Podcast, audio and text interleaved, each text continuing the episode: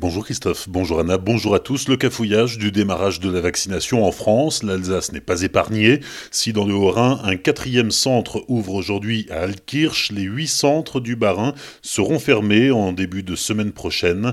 La décision a été prise par l'Agence régionale de santé face au manque de doses de vaccins.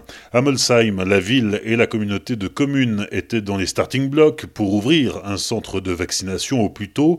Installé à l'hôtel de la Monnaie, il aurait été ouvert en priorité aux plus de 75 ans, ce qui représente 3400 personnes sur le territoire. 70 médecins et autant d'infirmiers sont prêts à intervenir, ainsi que 60 bénévoles pour la logistique, mais comme ailleurs, les doses de vaccins n'ont pas été livrées.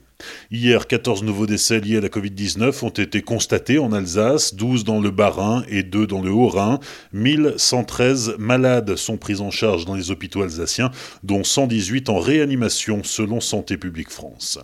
Manifestation des étudiants hier à Strasbourg contre les mesures du gouvernement. 200 étudiants étaient réunis, place de la République, pour réclamer la reprise des cours en présentiel et appeler à la démission de la ministre de l'Enseignement supérieur, Frédéric Vidal. Les aveux de Jean-Marc Reiser mardi devant la juge d'instruction en charge de l'enquête sur la mort de Sophie Le Ils ont fait ressurgir ces aveux une autre affaire dans laquelle Jean-Marc Reiser était soupçonné. En 1987 à Strasbourg, Françoise Oman était commerciale et faisait du porte-à-porte pour vendre des aspirateurs. Elle disparaît à Haute-Pierre le 8 septembre. Jean-Marc Reiser était alors la dernière personne qu'elle devait voir. Il sera mis en examen pour homicide volontaire, puis acquitté en 2001 faute de preuves. En février dernier, le parquet strasbourgeois a rouvert le dossier. L'instruction est toujours en cours et certains éléments sont encore nécessaires pour boucler cette affaire.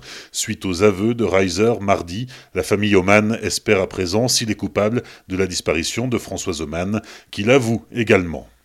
Finalement, la frontière allemande restera ouverte après une longue discussion entre la chancelière Angela Merkel et les ministres présidents des différents Länder. Le prolongement du confinement a été acté chez nos voisins d'outre-Rhin. Seuls les commerces essentiels restent ouverts, pas de contrôle aux frontières.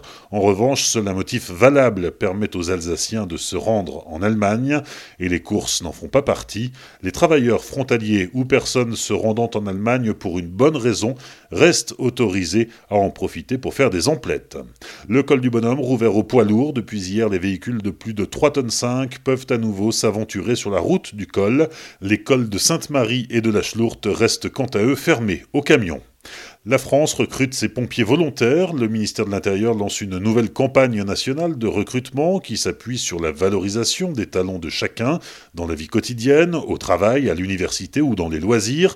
Nous avons tous des talents, des qualités et des compétences utiles pour porter secours. Les candidats et candidates doivent avoir entre 25 et 40 ans.